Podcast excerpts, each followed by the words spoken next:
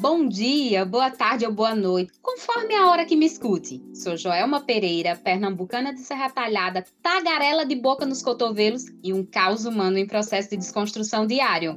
Protagonizo o podcast Faloterapia. Acompanhada ou não, trarei toda terça-feira reflexões das trivialidades corriqueiras e bate-papos baseados nas vivências nesse mundo de perrengues Aceita uma passagem para essa loucura? Vem, eu já vou te cativar.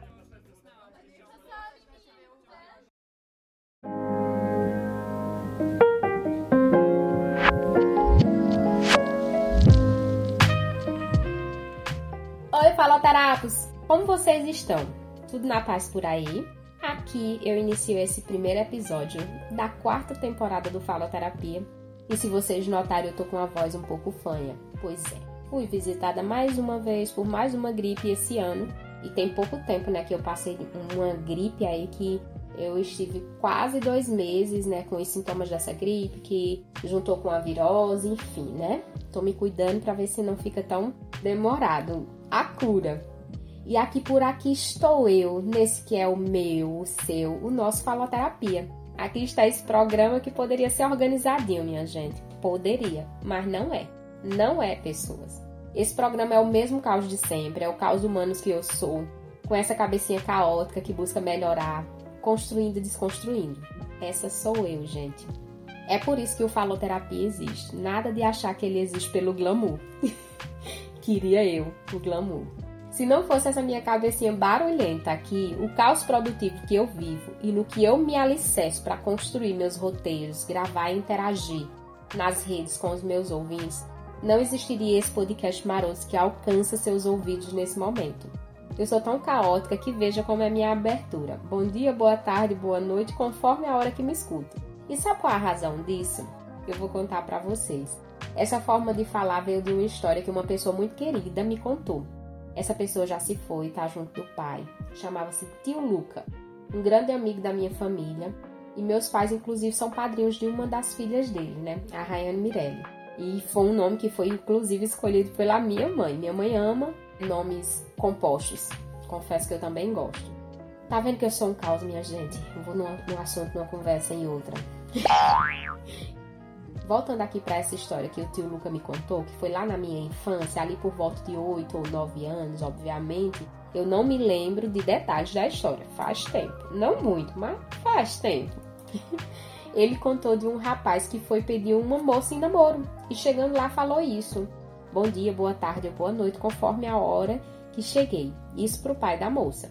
E para quem me escuta e de repente não sabe, antigamente, quando se interessava por uma moça, tinha que pedir autorização do pai para cortejá-la, para namorá-la.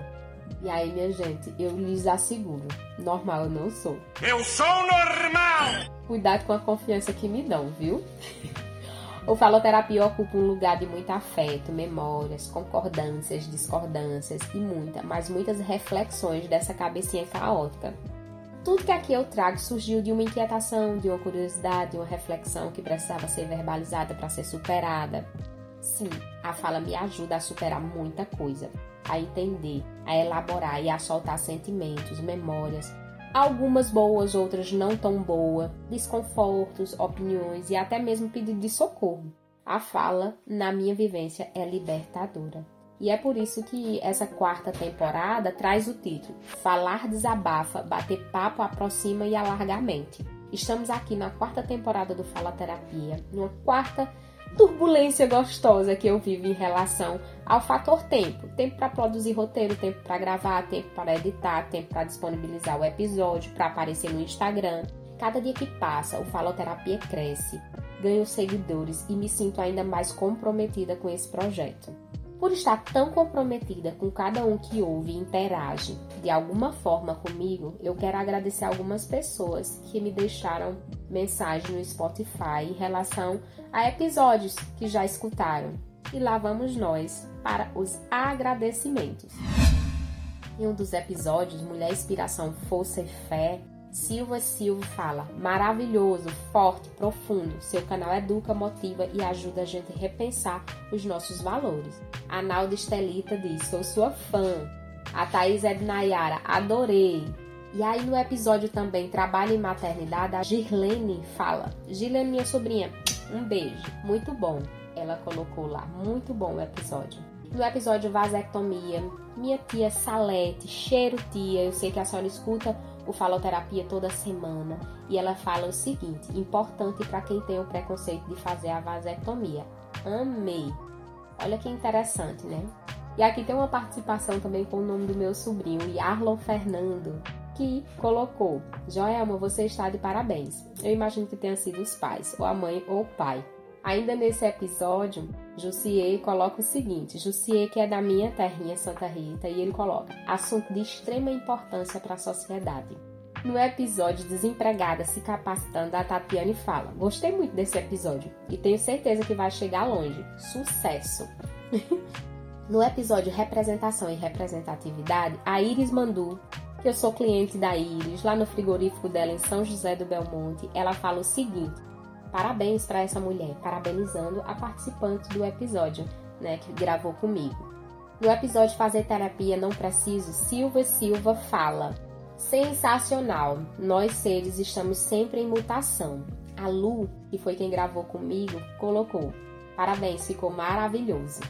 E no episódio Oportunidade versus Possibilidade, Silvio Silva diz: Vivenciei isso na prática Fui ser auxiliar de creche. É uma profissão difícil, mas agora esse emprego é um pontapé para correr atrás de algo melhor.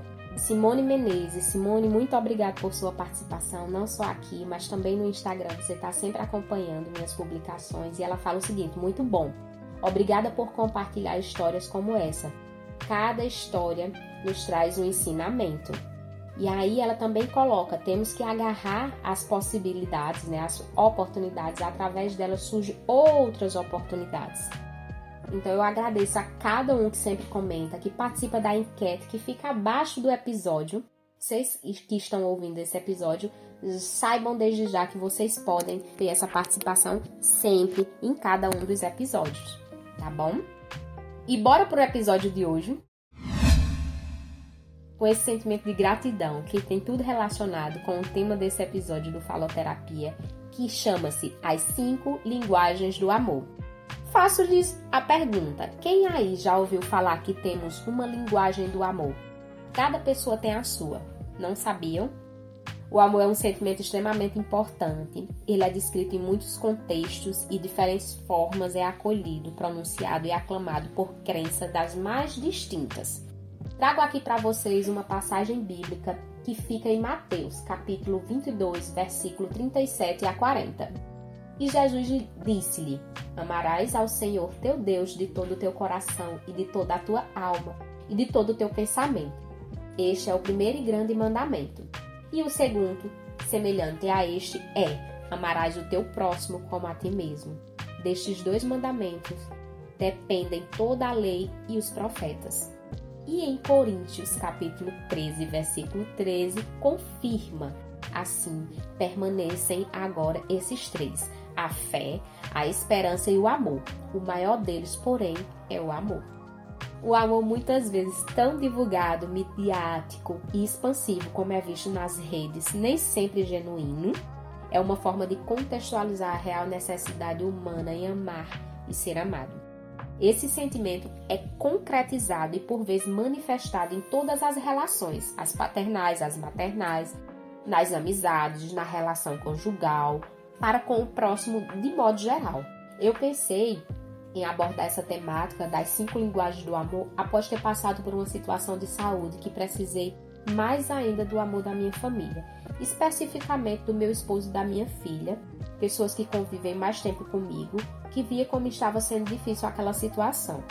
Sempre que eu posso, eu falo no meu Instagram, o arroba ElmaFPS, o quanto eu tenho uma TPM fora do comum. Para quem não sabe, né, a tensão pré-menstrual em mim provoca um desconforto muito grande, que dura muitos dias e que me provoca oscilação de humor instantâneas do choro ao riso, do riso à raiva, de muita indisposição para desenvolver minhas atividades rotineiras. Me afeta muito. E eu não vou me adentrar muito nesse tópico agora, mas eu precisei contextualizar por qual razão me surgiu esse tema. Daí, partindo para o que é o amor e o que são as cinco linguagens do amor, Eu preciso dizer para vocês que esse tema não surgiu do nada, surgiu de um livro que eu li. Esse tema, As Cinco Linguagens do Amor, ele foi desenvolvido em 1992 por Gary Chapman, que escreveu e lançou o livro As Cinco Linguagens do Amor. E ele foi embasado, né, esse tema de hoje foi embasado nesse livro, que trago para vocês esse tema nesse episódio de hoje. O Chapman diz o seguinte: Minha conclusão, após 20 anos de acolhimento conjugal, é que existe basicamente cinco linguagens do amor. Essa passagem do Chapman é bem interessante no livro. É como ele ilustra como é a construção do recebimento, armazenamento e sentimentos de benefícios do amor na vida humana. E ele diz: Logo que eu ouvi a metáfora que cito a seguir, gostei muito dela. Dentro de cada criança há um tanque emocional esperando para ser cheio com amor. Se ela se sentir amada, desenvolver-se-á normalmente. Porém, se seu tanque de amor estiver vazio, ela apresentará muitas dificuldades. Diversos dos problemas de comportamento de uma criança prover do fato de seu tanque de amor estar vazio.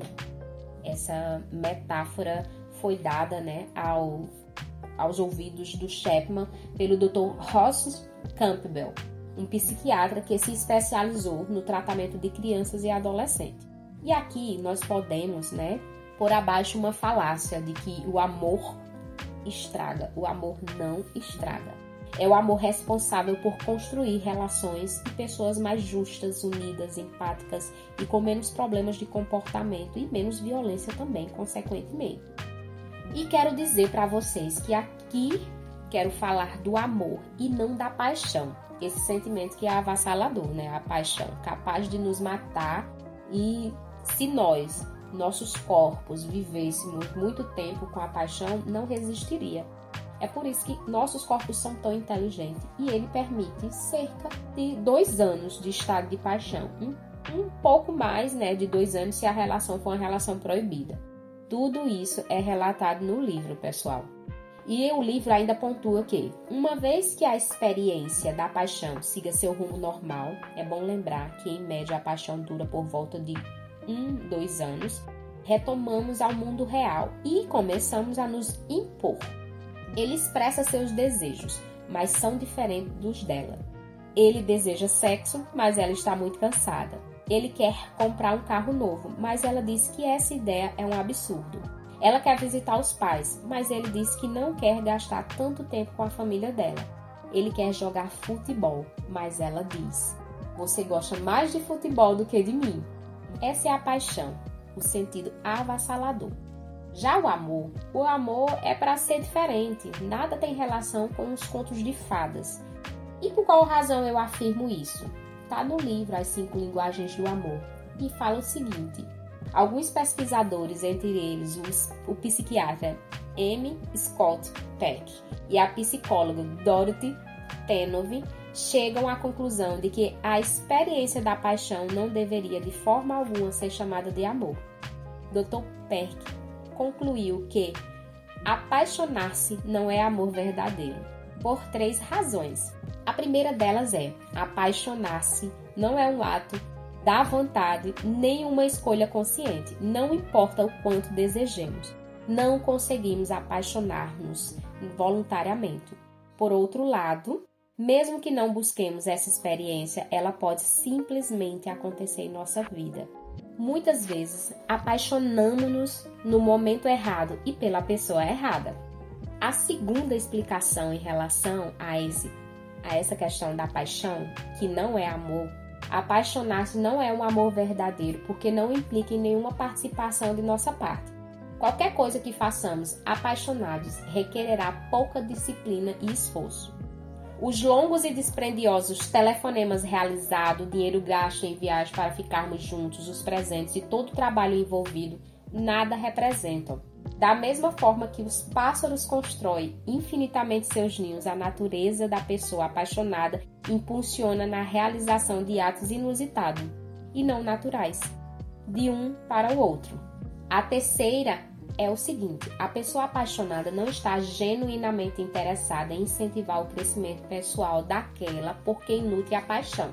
Se temos algum propósito em mente ao nos apaixonarmos, é o de terminar nossa própria solidão e talvez assegurar essa solução através do casamento. A paixão não se focaliza em nossos crescimentos pessoais e nem tampouco no da outra pessoa amada. Pelo contrário, a sensação é a de que já se chegou onde se deveria alcançar e não é necessário crescer mais. Encontramos-nos no ápice da felicidade e nosso único desejo é continuar lá. E nosso amado, naturalmente, também não precisa mais crescer, pois já é perfeito. Esperamos somente que ele ou ela mantenha essa perfeição. Se apaixonar-se não é amor. Então, o que é? Dr. Perto afirma: é um componente instintivo, geneticamente determinado do comportamento de acasalamento. Olha que interessante. Então já vimos que paixão não é amor. Amor não é paixão. Vamos entender melhor o que de fato são, são as cinco linguagens do amor, que é o título do episódio de hoje. Vamos começar listando as cinco linguagens. A primeira são as palavras de afirmação. A segunda é qualidade de tempo ou tempo de qualidade. A terceira é receber presentes. A quarta forma é as formas de servir. E a quinta linguagem do amor é o toque físico. Qual o sentido de saber as cinco linguagens do amor? Vocês têm ideia? Para se conhecer, meu bem. Oxe, não é para eu amar, não? Também. Mas como amar o outro sem se conhecer? Como você conseguiria externar como gosta de outra pessoa que ama aquela outra pessoa se você não se conhece, se você não se ama também? Para manter seu tanque de amor cheio. Faz sentido? Chapman, autor do livro Das Cinco Linguagens do Amor, dar três caminhos para que possamos identificar qual a nossa linguagem do amor. Ele pontua a primeira, que é o seguinte: o que seu cônjuge faz ou deixa de realizar que mais o magoa ou a magoa. O oposto a isso é provavelmente a sua linguagem do amor. A segunda dica que ele dá é o que você mais solicita do seu cônjuge. Aquilo que mais requisita dele é provavelmente o que faz você sentir-se mais amado. E a terceira dica é qual a forma mais frequente de você expressar amor a seu cônjuge. Essa pode ser uma indicação de que, através da mesma, também se sentiria amado. É interessante, né? Essas três dicas. Então, bora lá! Como se manifesta a primeira linguagem do amor? A palavra de afirmação. Digo a vocês agora com minhas palavras, mas obviamente com base na leitura do livro, certo? As palavras de afirmação vão desde o elogio, a admiração à pessoa, o enaltecer dos seus atos no dia a dia, falar das suas qualidades, os feitos que ela faz por si e por quem a rodeia. Um simples jantar de hoje estava delicioso para uma pessoa que tem a sua primeira linguagem do amor, as palavras de afirmação, faz assim total sentido para ela e acaricia muito seu coração, certo? Então, assim, elogiar os atos do dia a dia. Dar atenção e verbalizar para quem tem uma primeira linguagem do amor, as palavras de afirmação, é encher o tanque de amor do seu pai, do seu amigo, dos seus pais, não importa quem seja, o amor está para ser cultivado. Outra forma de se descobrir uma primeira linguagem do amor é olhar para o passado do seu casamento e perguntar: o que eu mais solicitei do meu cônjuge? Essas são palavras do Chapman, tá, gente? E ele fala ainda: o amor que o livro do Chapman fala, na sua maior parte, tem relação com o amor conjugal, mas não necessariamente a prática e a descoberta da sua linguagem do amor e a do seu parceiro tem, tem relação com o conjugal, não necessariamente. Pode ser a linguagem do amor em relação aos seus pais, aos seus irmãos, seus amigos, no ambiente de trabalho, no seu convívio religioso. Obviamente é necessário uma mínima aproximação e intimidade consigo e com o outro para descobrir a linguagem do amor dele ou dela. Observe o que você gosta, o que as pessoas do seu convívio, o que você deseja descobrir e qual a linguagem do amor que gosta, pedem e demonstram interesse e aceitação. Ao que ocorreu enquanto redigia esse texto foi o seguinte: me passou o seguinte pela cabeça. Os homens são extremamente mais propícios a terem mais desejo sexual, demonstrar isso. Isso significa que é unânime que eles utilizam a linguagem do amor do toque físico? Essa é a quinta linguagem do amor. Mas será que é isso mesmo? Não, negativo. Vamos caminhando aí para que a gente possa entender melhor. Bora para a segunda linguagem do amor. Ela é a qualidade do tempo, como diz Chapman, mas no nosso popular, tempo de qualidade. O tempo de qualidade e fala o seguinte: gastar tempo compartilhando, ouvindo e participando juntos em atividades significativas comunica que realmente nos preocupamos e apreciamos um ao outro. E eu acrescento a vocês dizendo: é aquele momento em que genuinamente você estará lá presente no momento com a sua pessoa, com as pessoas que lhe rodeiam, onde o celular não se torna um escape da conversa, onde a TV não ganha um papel para chamar a atenção do seu parceiro e desviar a atenção do diálogo que estão tendo. Acredito eu que uma pessoa que diz eu não gosto de discutir a relação, a famosa DR, não é uma pessoa que fala essa linguagem do amor. Ela está dentre as linguagens menos importantes para ele ou ela. Ao ler o livro, eu passei a entender algo que me incomodava.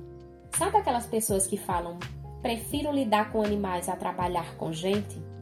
Será essa uma pessoa que não quer desprender tempo de qualidade? Sim, eu acredito em gênero, número e grau. E os relacionamentos são contratos, minha gente, renováveis, ajustáveis e necessários de cumprir cláusulas, acordos, alinhamentos feitos ou que surgirem ao longo do tempo da vivência. O que surgir precisa ser ajustado, certo? E aí nos enveredamos para a terceira linguagem do amor. Essa é uma das que pode ser até interpretada como sendo interesse demais da outra pessoa. Isso mesmo, o interesseiro ou a interesseira. E essa linguagem é a receber presente. O Chapman, né, o autor do livro As Cinco Linguagens do Amor, afirma que os que têm essa linguagem do amor interpreta que presentes são símbolos visuais do amor, sejam eles comprados, feitos por você ou simplesmente sua presença disponível para seu cônjuge. Presentes demonstram que você se importa e representam o valor de um relacionamento. Por vezes, o presente é colocado no nicho do que não é prioridade, mas isso não pode ser visto dessa forma. Sabe a razão? O Chapman fala, né?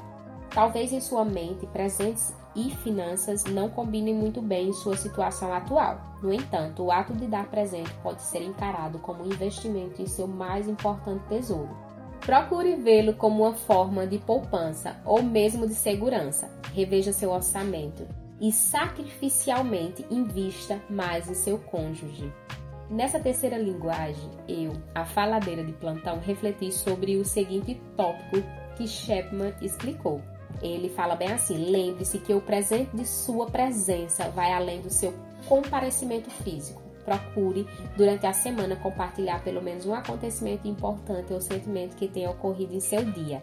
Solicite o mesmo de seu cônjuge. E eu cito esse exemplo porque eu sou do tipo que aguarda ansiosa a chegada do meu marido em casa. Eu ligo para saber que hora chega, se ele demora eu já fico preocupada, pois a presença dele no meu dia a dia é um presente. Então, assim, há que ser descoberta qual é a sua linguagem do amor. Indo para a quarta linguagem do amor, formas de servir, o Chapman explica.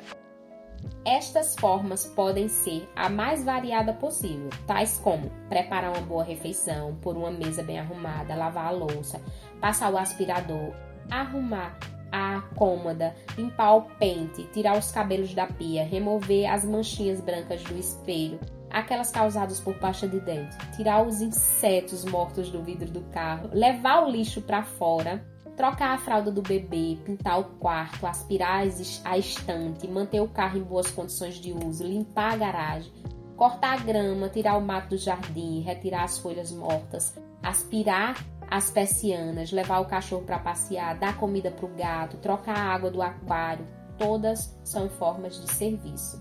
Para que sejam realizadas é necessário pensar, planejar e executar. Não é isso? Dispêndio e força e energia. Se feitas com o espírito certo e positivo, são incontestáveis expressões de amor. Vocês conhecem alguém assim, minha gente? Que se sente amado ao receber um afeto em forma de serviço? Eu quero confessar a vocês que com a leitura desse livro eu me dei conta que minha linguagem do amor são os atos de serviço.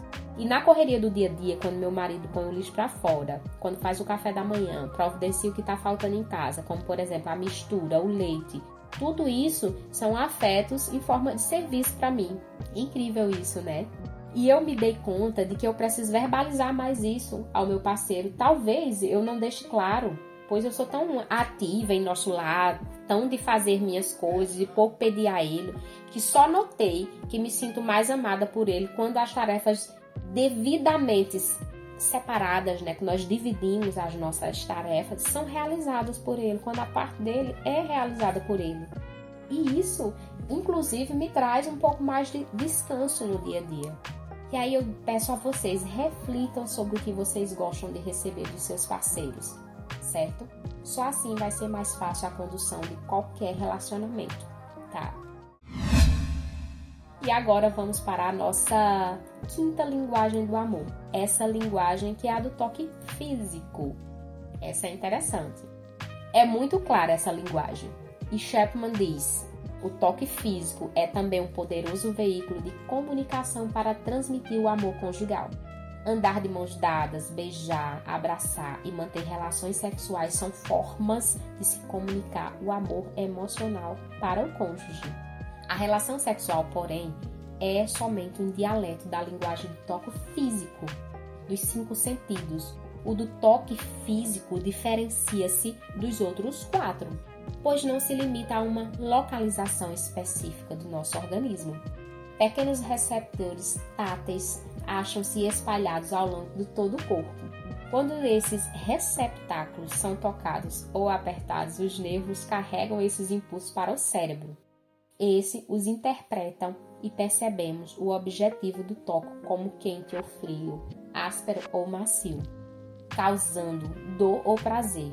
Também os interpretamos como amorosos ou hostis. O que vocês acham? Já conseguiram entender qual é a sua linguagem do amor ou do seu parceiro ou parceira, seus pais, seus irmãos, seus amigos?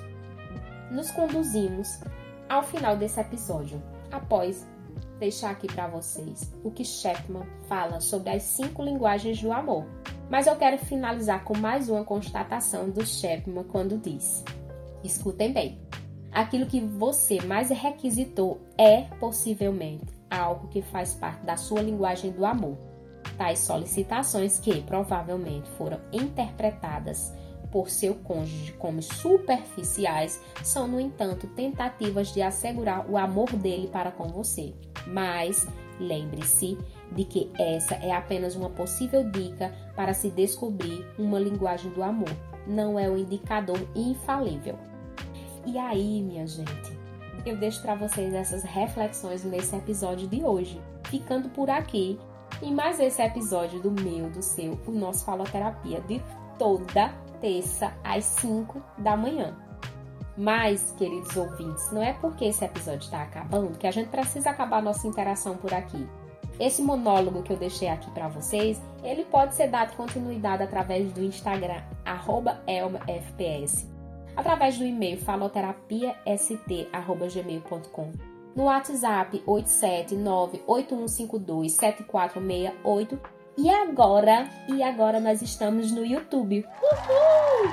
No Faloterapia. Pesquisa lá, se inscreve, ativa o sininho e escuta maratona os episódios que já tem disponível, tá bom? Eu deixo aqui minha gratidão pelo apoio de vocês através dos seus ouvidos. Um grande beijo, um grande abraço. Fiquem bem, fiquem em paz, fiquem com Deus. Beijão. Ei, ouvintes desse podcast, a nossa interação não precisa parar por aqui. Podemos trocar figurinhas e conversar sobre esse episódio ou qualquer outro episódio através do Instagram, arroba ElmaFPS, o e-mail faloterapiast.gmail.com, o WhatsApp 87981527468. Ah, e eu preciso dizer para vocês, em breve estaremos no YouTube. Sim, vão me ouvir, vão ouvir o Faloterapia no YouTube. Aguardem!